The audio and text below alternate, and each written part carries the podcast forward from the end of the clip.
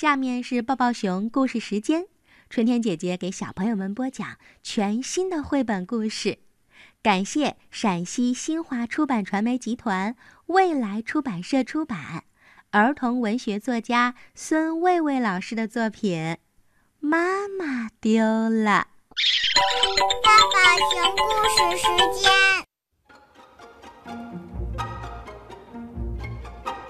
在人来人往的商场里，妈妈经常会抱着我，有时候也会牵着我的手。妈妈走在前面，我跟在后面。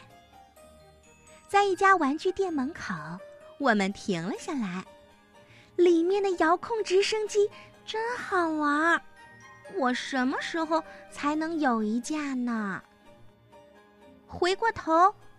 妈妈不见了，妈妈呢？我的妈妈呢？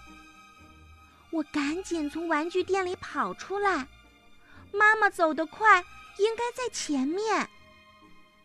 我超过了很多人，就是没有看到我的妈妈。妈妈会不会去了刚才路过的那家美容店呢？我又往回走。在美容店里，我一一上前去看那些做美容的人，还是没有找到我的妈妈。我突然想起妈妈说过的话：“万一走丢了，不要动，就在原地等他，他会回来找我。”嗯嗯，站在玩具商店门口，我等啊等。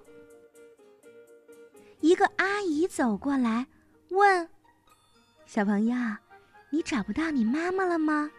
我带你去找。”我说：“不，妈妈马上就来，她让我在这等她。”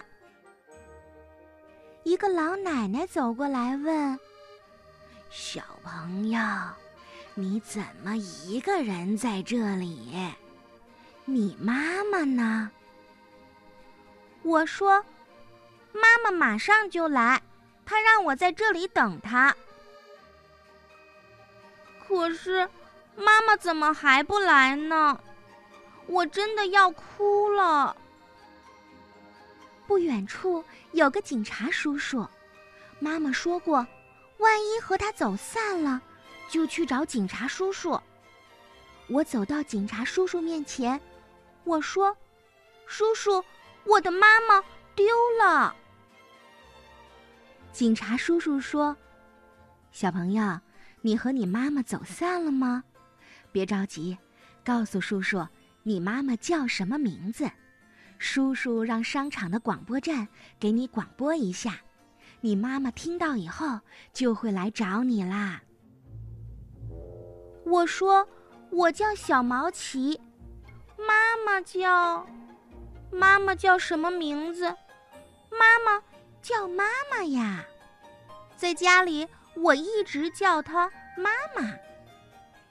警察叔叔说：“你再想想。”哦哦，我想起来了，在我的衣服口袋里有一张信息卡，上面有我妈妈的手机号。警察叔叔给妈妈打过去电话。妈妈很快就来了，妈妈不住地向警察叔叔表示感谢。妈妈对我说：“你今天表现的真棒，你看这是什么？啊，遥控直升机。”妈妈说：“这是对我的奖励。”我后来才知道，这是妈妈故意设计的。他一直在暗暗的观察我，他在考验我呢。